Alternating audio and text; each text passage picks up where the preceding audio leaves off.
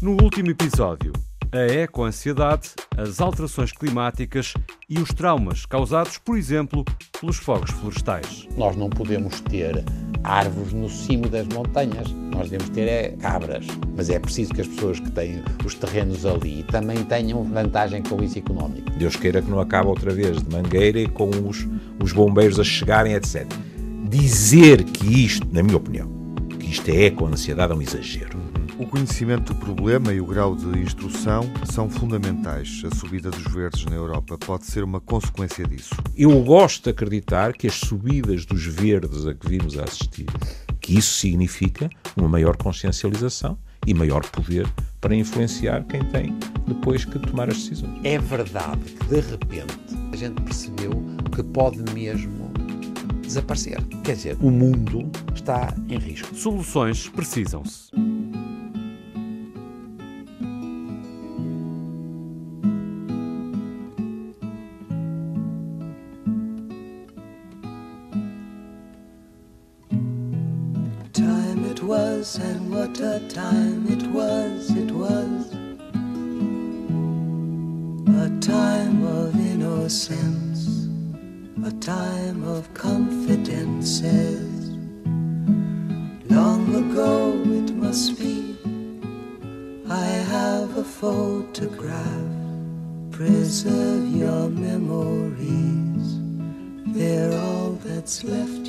Retomamos o encontro entre Old Friends, Manuel Sobrinho Simões e Júlio Machado Vaz, ainda com a eco-ansiedade como tema de reflexão. E há um protagonista sobre este problema. Eh, A capa da revista Time mostrou eh, o português António Guterres, o secretário-geral das Nações Unidas, numa edição que foi dedicada às alterações climáticas. O secretário-geral das Nações Unidas deixou-se fotografar no Mar do Pacífico, em Tuvalu, uma escolha simbólica, já que desta forma pretende mostrar a diminuição do território nas ilhas do Pacífico.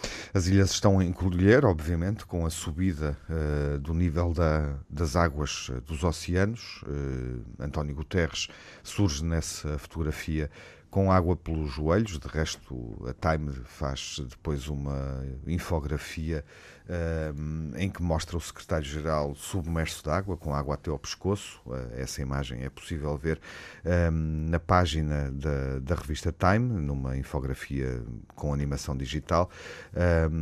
O secretário-geral das Nações Unidas assumiu também num fórum da juventude que aconteceu em Lisboa, assumiu que a geração de políticos a que ele pertence eh, falhou, eh, falhou nas últimas décadas, porque não esteve à altura dos desafios e da urgência climática do planeta, dos desafios que se foram colocando ao longo dos últimos tempos. Fazemos aqui um desvio para falar um pouco de, de política, eh, nesta nossa reflexão sobre a eco-ansiedade. Manuel Sobrinho Simões, Júlio Machado Vaz, eh, esta imagem, eh, que de certa forma nos surpreendeu, acaba por contribu- contribuir para eh, aumentar os nossos níveis de eco-ansiedade, não é, Manuel, Júlio?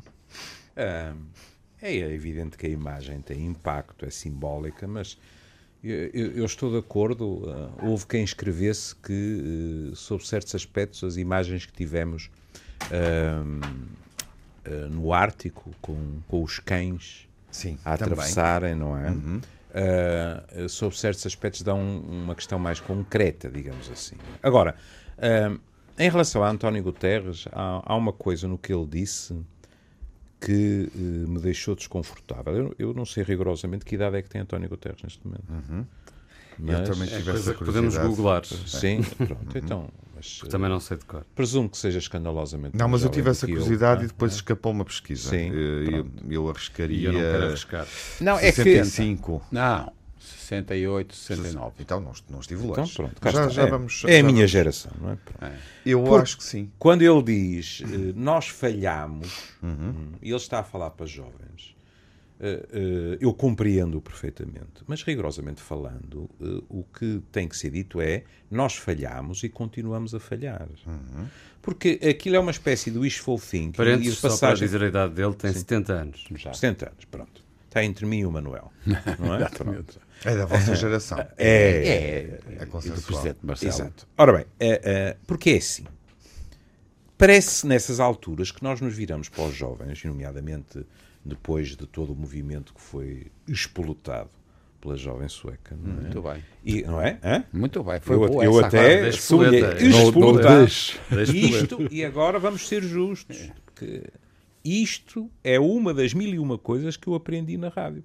Porque, como milhões de portugueses, eu dizia desplutar, e um dos ouvintes do Amoré escreveu-me um mail amável, explicou, pronto, eu passei ah, a dizer explotar. Ora bom, ah, estava eu a dizer, fica-se com a sensação que acho que corresponde à realidade, que é uma espécie de passagem de testemunho. Nós falhamos e agora a esperança está em vocês. Claro que a esperança está no assumir de uma nova consciência dos mais novos. Que se vê, aliás, nas nossas casas, na maneira como nós somos confrontados, nestes movimentos, etc. Mas cuidado. Estes mais novos, a sua, não vou chamar revolta, isso seria quase sua santuitar, não, mas a, a sua maneira de se manifestarem precisa ter correspondência em ações que continuam a estar dependentes da geração do engenheiro Guterres. Não é?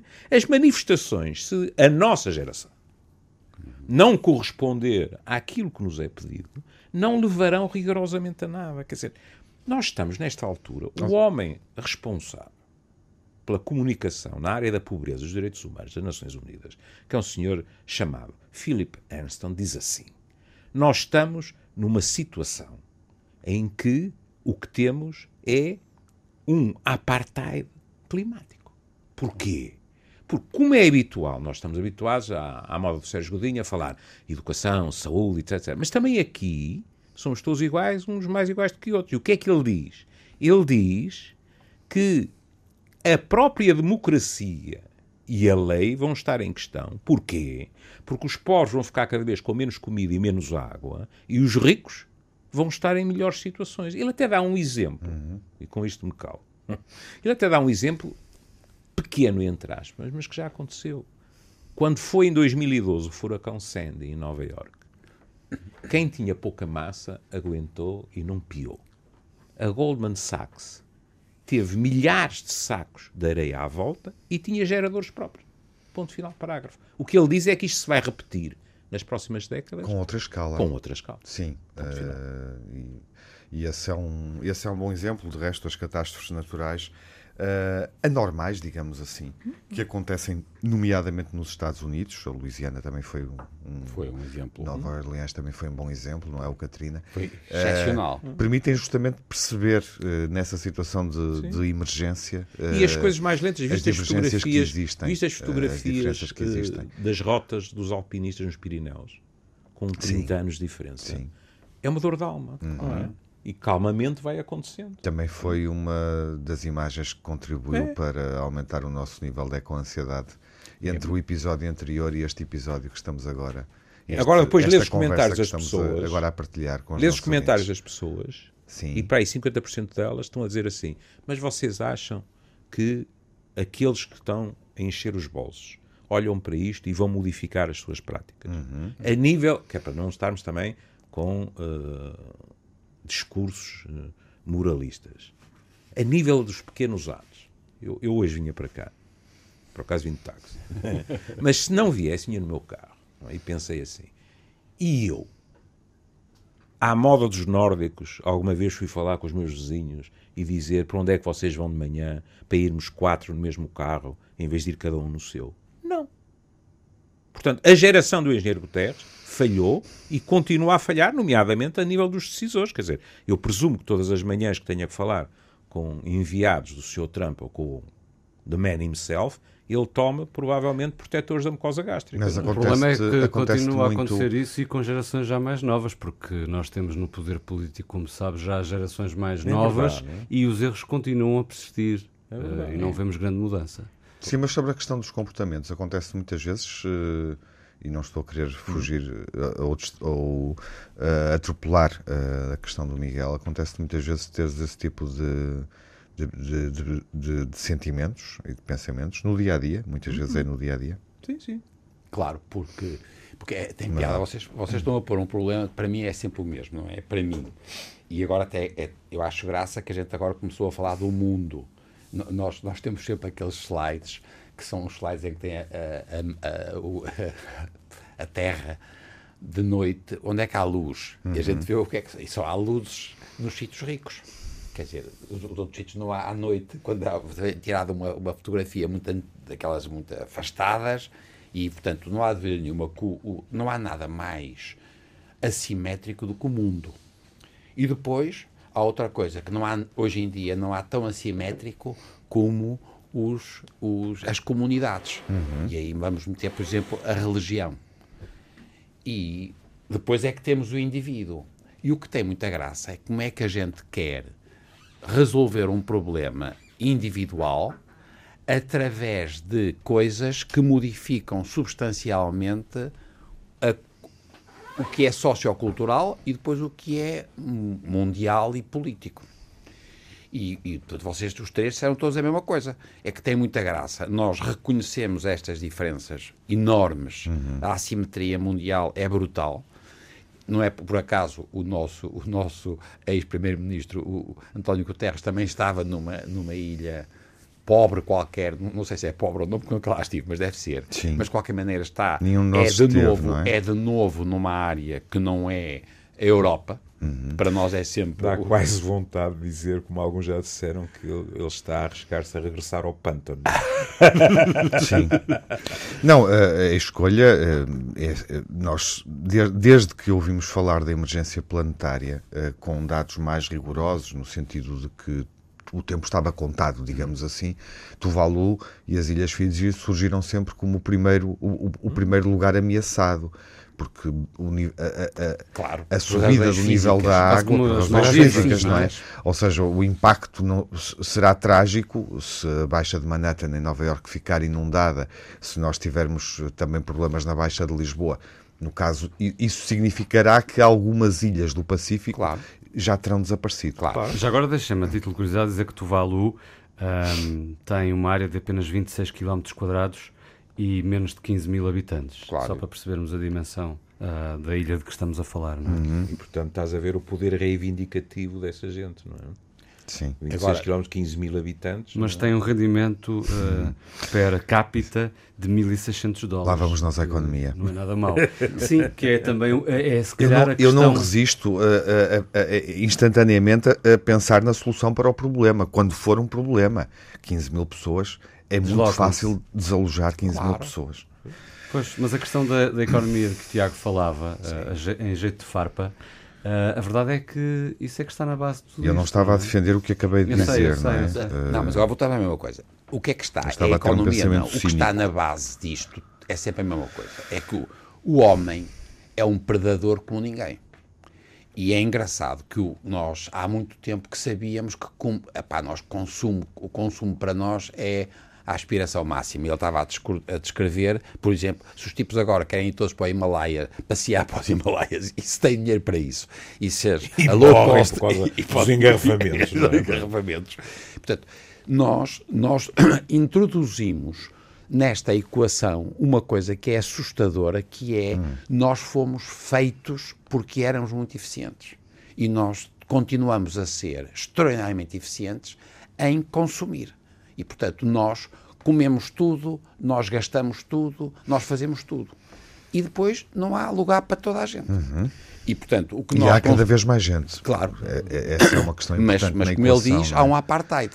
Nós, apesar de tudo, temos conseguido, dividindo entre os tipos que estamos no, no chamado mundo rico, que se aguenta, e nós estamos a ter muitas dificuldades, por exemplo, também já tivemos, vocês deram um exemplo na, nos Estados Unidos das inundações e tivemos os, uh, os fogos na, na, na Suécia, uhum, mas é, é verdade que é, isto é totalmente diferente.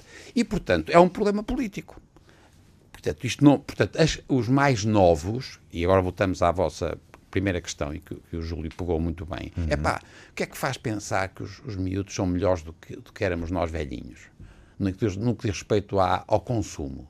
Eu, não, eu, eu acho que a gente eu sei que há limitações hoje nas sociedades ricas consumir muito porque passaram os finalmente há uma geração que começa a ter menos dinheiro do que nós tínhamos na geração anterior, que isto é, nós somos a passagem. Sim.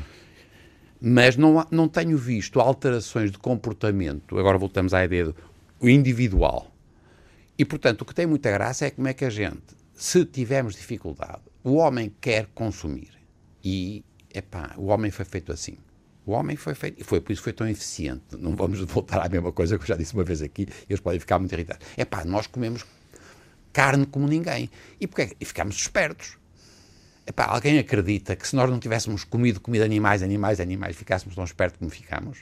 Epá, foi assim que a gente ficou esperto. Como ninguém, e até domesticámos animais e comemos, comemos, e, e, eu, por exemplo, eu gosto de carne. Menos Portanto, um candidato à Assembleia pelo PAN.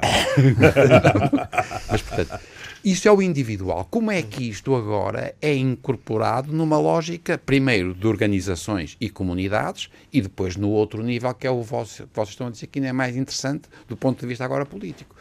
E eu só vejo isto à custa uma, da brutalidade autoritária. Era aí que eu ia chegar. Uh, uh, ainda ia colocar uma questão antes disso, mas em boa verdade. Quando nós Estás vemos. a preconizar uma democracia musculada. É? Tens alguma dúvida que é o que vai acontecer? É assim, é, é, esta frase é muito interessante. Eu revejo-me é? neste pensamento e, e, não o vejo na esfera pública. Uh, e António Guterres, curiosamente, está num lugar, está numa. na, na única instituição, parece-me que poderia de facto ditar uh, orientações a nível global. Não está muito de acordo com a personalidade dele. Não está. Não, mas, estou, está, estou a falar mas, a sério. Mas está nesse lugar. Não vou falar a sério. Mas eu acho está que, nesse lugar. Eu não acho há que outro, o lugar, não há outro lugar, lugar, em que ele está. Não há outro lugar, não é? Mas eu acho, nisso. Tiago, que o lugar em que ele está corresponde à personalidade que ele tem, porque na verdade, se pensarmos bem, em termos práticos, o lugar em que ele está não permite isso que tu estás a não, defender. por isso é que eu disse. Porque não é um lugar executivo, é um lugar que Sim. depende de muito. Quer dizer, Claro. também tem funções executivas, mas depende, depende, como sabemos. Pois, de mas, Miguel, estamos em associação. de orientações de, felizmente, não é? de, de outros governos. eh, Estamos ou não estamos orgulhosos de Guterres quando foi alto comissário?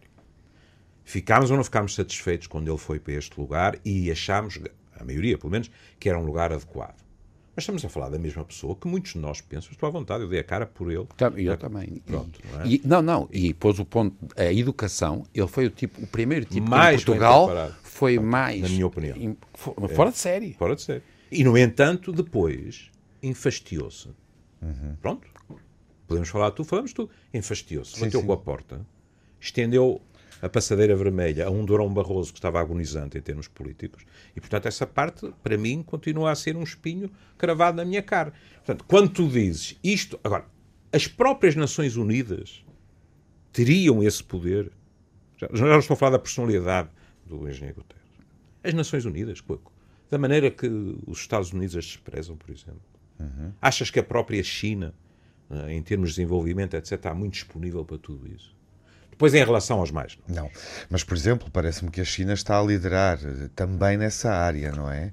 Os sinais que temos demonstram isso. E sob podem ser aspectos- erróneos, podem ser manipulados. aspectos é mas capaz de ser um vista- ótimo investimento. Do ponto, exatamente, do ponto de vista ambiental, os sinais que chegam é de que a China lidera na nova economia em várias áreas, passou eh, a, a ter capacidade para.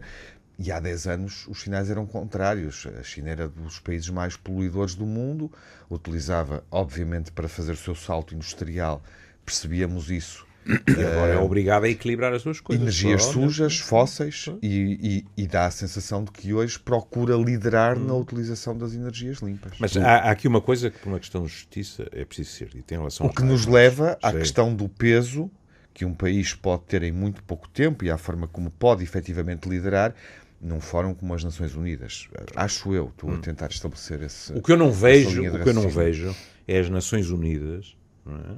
que para todos os efeitos, quer queiramos, quer não, têm que funcionar de uma forma democrática, não é? Ou pelo menos próxima O disso. Manuel Sobrinho Simões acha que não. Não, está bem, mas estou a falar do presente. Não vejo as Nações Unidas com poder para impor isso a determinados, quer dizer, atores. A outros sim, mas a determinados atores não. Mas há uma coisa em relação aos mais jovens que eu queria dizer por uma questão de justiça, que é, quando nós vemos estas manifestações, aliás, Portugal, como sempre nessas coisas, é uma delícia, não é? Porque a miudagem resolveu fazer um dia de greve e rapidamente se veio dizer, atenção que estas faltas não são justificadas. E eu disse, é isto não vai ficar por aqui. Claro que não ficou. Imediatamente se disse, mas depois, se os pais tal... Portanto, ficamos sempre nas meias tintas. Agora, Exatamente. o velho Sartre dizia assim: os universitários são revolucionários até acabar o curso. Depois vão ganhar a vida. E, portanto, é assim. É preciso matizar as questões. Muitos destes jovens, eu achei uma delícia, porque não tinha eh, encontrado ainda a expressão, muitos destes jovens sofrem, felizmente, do chamado efeito Attenborough. Ou seja, tiveram muito mais informação, viram os documentários, o Attenborough é um, é um, um ícone nessas coisas, e portanto estão muito mais alertados e tal. Mas muitos destes jovens também, numa determinada altura, vão virar a agulha e vão, a nível individual, fazer esse balanço que tu tiveste a dizer que a, que a China faz e vão optar pelas suas carreiras e, portanto, vão desmobilizar.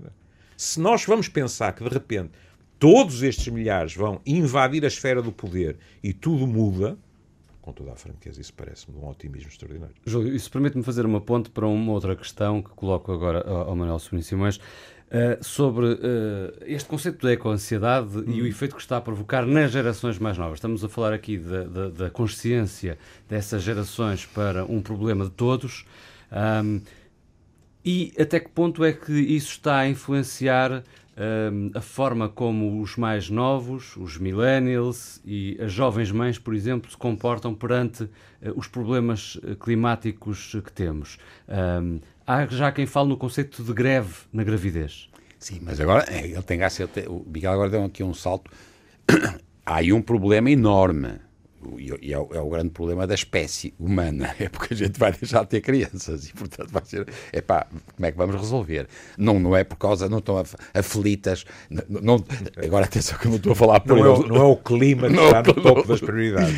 É mesmo a dificuldade da vida. Não, mas, mas há, é, há, há já quem problema. assume esse, claro. essa questão como sim, determinante. Sim. O que é que vai ser dos meus filhos neste planeta, claro. como está? Mas não é por e, isso. Portanto, mas é, um é, é, é dar-lhes de comer.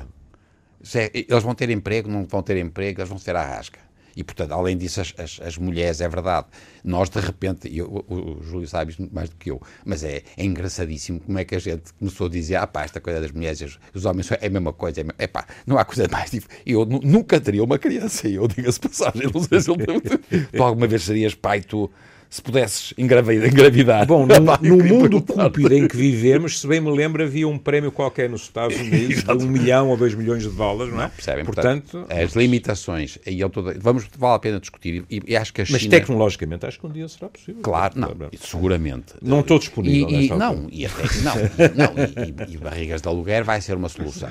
Mas vai ser um problema. Mas eu só gostava de voltar atrás a uma coisa que eu e vale a pena, se calhar podemos discutir noutro sítio, mas nós temos que perceber que a China, se calhar, vale a pena pensar. Como já outro dia começámos com o Japão, o Japão também é um exemplo engraçado e provavelmente a Índia vai ser também. Portanto, porque são. A América do Sul, infelizmente, está num estado de tal maneira que eu acho que a gente não vale a pena pensar muito só a América do Sul. Mas a China, o Japão e a Índia põem problemas muito engraçados em termos ecológicos. E, portanto, vai ter graça perceber como é que a gente pode decidir políticas que sejam agora para grandes massas. Uhum. E eu, eu, pessoalmente, acho que a China, para mim, é um exemplo extraordinário. Eu tenho essa experiência com a China, quer dizer, eu sempre que ia à China, eu ia muito, agora vou menos, mas eu ia lá e falava com o partido, e só depois é que falava com o reitor e com o diretor, etc. E quando vinha embora, eu, quem se despedia de mim era o chefe do partido. E uma vez trouxe daqui ao Porto, no tempo ainda do Rio Rio, e veio, e o reitor e o, reitor, e o diretor e tal telefonaram-me e disseram olha, mas temos que trazer duas pessoas consigo. E eu disse, mas te, consigo, esses são os tipos que trabalham lá. E eu disse, mas como? E nós, nós jantámos no círculo universitário. E teve graça, porque o homem, eu disse assim, mas desculpa, eu não estou a perceber. Bom, ele janta connosco na mesa e ele disse, não, na mesa não. Na mesa não. Mas então é noutra sala? Não, não, é na mesma sala. E, portanto, lá estive os dois tipos lá a olhar que eram os gajos do partido. E foi assim. Estávamos lá para a ortodoxia. É curioso, Manuel, porque teremos alguma coisa a aprender com a China quando falamos e ainda colocava outra questão. A, a, a ideia de, de, suspender a democracia uh, uh, aplica-se aqui uh, oh, a este Manuel problema? Ferreira Leite, bem-vindo ao é, debate. É, é isso. aplica-se ou não, no, no, vosso entendimento? Não, suspender de forma nenhuma, porque não há alternativa. Não. Mas percebemos que um, um uma pessoa não há alternativa? Voto, não, não há. Não há. E a China não é também um exemplo a esse nível no século XXI? Não eu. Um, estou, um país eu estou um bocadinho um, chocado, posso, Tiago. Eh, não, eh, deixa-me colocar a, a questão. Um, país, dois sistemas. Aspecto, um país, um mundo, dois sistemas. Uh, uh, repara. Uh, Perceberam onde é que eu quero chegar? Claro, percebi, mas é assim. O, o, claro que é possível o, suspender a democracia. O Manuel, o Manuel falou de, de de uma ditadura. eh, Estou, estou a Musculada. ser uma, um O regime capitalismo, musculado, o capitalismo um autoritário. capitalismo autoritário. Exatamente, as expressões estão aí, não é? Sim. Bem, eh, também podíamos eventualmente Estão com medo eh, de- derivar para, o- para um conceito que era a velha questão de com um sistema político dirigido por alguém iluminado, não é? Uhum. Não é? Mas, mas no fundo aqui Se calhar é- isso levanta-nos uma questão, que é Que a é? questão das lideranças políticas. Exato, As lideranças claro, políticas exato. fracas. E não é só fracas. Não é só fracas. Aqui é, Preparadas. aqui Não. é elites mais bem preparadas que sabem o que é melhor para a malta toda. Exatamente. Pronto, provavelmente estamos a caminho do fim do programa, mas eh, eu estou É. completamente disponível para a semana meter a cabeça no cepo aqui, porque é uma discussão interessante. Porque há muita gente que diz que esta coisa de cada cabeça um voto É muito. é muito democrático, mas é pouco prático. Não é? Eu continuo a não estar preparado, não é? Para abdicar disso. Mas compreendo perfeitamente que é pessoas digam assim: vejam, vocês pensam que, é, que isto tem a ver com esquerdas e direitos e tal? Agora esqueçam. Vejam as opções terríveis, prementes que temos de tomar aqui. Sim. Vocês acham Certo. mesmo que a malta do cotidiano com Sim. quem andamos ali na rua tem informação e Para. a formação suficiente? Para. Não. Mas, por exemplo, nós temos experiência dos Tens- decisores tu tens políticos. um exemplo neste momento, não é? É? A nova esquerda americana, representada pela Alexandra Ocasio-Cortez, que chega ao ponto, já chegou ao ponto de dizer eh, e ser ridicularizada por alguma das medidas que propôs, mas eh, de dizer, por exemplo, que nós não podemos viajar, nós cidadãos, no mundo inteiro, não podemos viajar ao ritmo a que viajamos. Porque isso tem um impacto, obviamente, do ponto de vista ambiental. Pronto, Eh, e ela, achas- ela defendeu que se deveria restringir de alguma forma as milhas que todos utilizamos. E achas que essa esquerda tem alguma hipótese de derrotar o Trump? Não, não, não estou a ir aí. Mas- estou, mas isso eu, tem estou a refletir, eu estou a refletir sobre uma agenda e como é que Tá se bem, aplica mas- essa agenda. Mas tens um exemplo, e aí o Manel fala com mais eh, propriedade do que eu, muito mais simples, que é quantas vezes é que os decisores políticos pura e simplesmente renegam o consenso científico? Por razões políticas. A mim já me aconteceu em pequenas áreas. O Manel seguramente já viu isso Quantas acontecer. vezes? Sim, sim, Sim. Em áreas muito.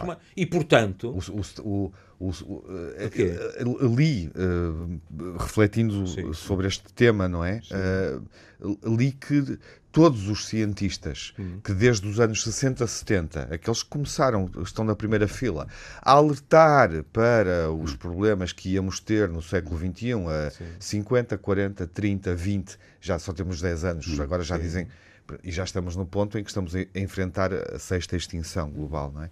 Portanto, já está no discurso, já estamos perante essa, essa situação. Que estão em stress, que estão desesperados. Eu, de facto, nunca tinha pensado nisso. Alguém que está eh, toda a sua vida Quem é que... Não, não, e agora pensa do outro lado. a alertar para Quem- e, quem os ouviu, e é esbarra que fez? permanentemente na parede. Quem os ouviu, o que é que fez? Vamos voltar ao início do programa. O, o engenheiro Guterres disse isso. A geração do engenheiro Guterres anda há décadas a ouvir os cientistas sem. Não vamos, não, não vamos estar aqui a falar do seu Trump. Sem, na sua esmagadora maioria, questionar as suas conclusões. Quais foram os Provavelmente só, resultados só, práticos? só houve um momento político em que isso esteve na agenda de uma forma determinante, que eu diria que foi quando o Al Gore perdeu as eleições contra, contra George W. Bush, não é? É verdade. É, um exemplo engraçado. Acho que E foi não o foi e momento não em foram que sensíveis. percebemos Não, que não essa questão esteve de facto Mas não eh, foram sensíveis a isso para ganhar a votação. na campanha eleitoral. E Exatamente. aí também há outra É, esse é dúvida. problema. aí também há outra dúvida, que é se ele tivesse ganho, depois teria que resistir às pressões, não é? É, é- é curioso. Sim, não porque- saberíamos o que é que, o que, é que se teria Claro, passado. nem mais. Eu gostava Ó, de ver essa Tiago, história. Há bocado, há bocado eu, eu falei no Divino Estrábico. Ele tem uma peça de teatro espantosa em que lá na, na América do Sul há uma revolução contra um ditador que traiu. E o tipo vira-se para eles, para os antigos amigos, de- para os antigos camaradas, não é? E diz: vai-vos acontecer o mesmo. E quando ele é deposto, quem o vai substituir? Quem é que está à espera? O embaixador americano. O embaixador americano entra e diz: tenho a certeza que a nossa relação continuará e tal e tal e tal. E o, o velho estrábico define a coisa de maneira linda. Diz assim: o, o embaixador americano vai-se embora e o tipo vira-se lá para o ajudante ou para o mordomo e diz: traga uma garrafa de whisky. Ele também se vai render, percebes? Não sabemos o que é que teria acontecido a Al Gore, mas pelo menos na cabeça dele havia essa intenção. Eu acho que ficam aqui razões de sobra para prolongarmos esta discussão para o próximo episódio. Estão de acordo? Por mim, sim, senhor. Então, até para a semana. Até, Até a próxima. até ao próximo episódio.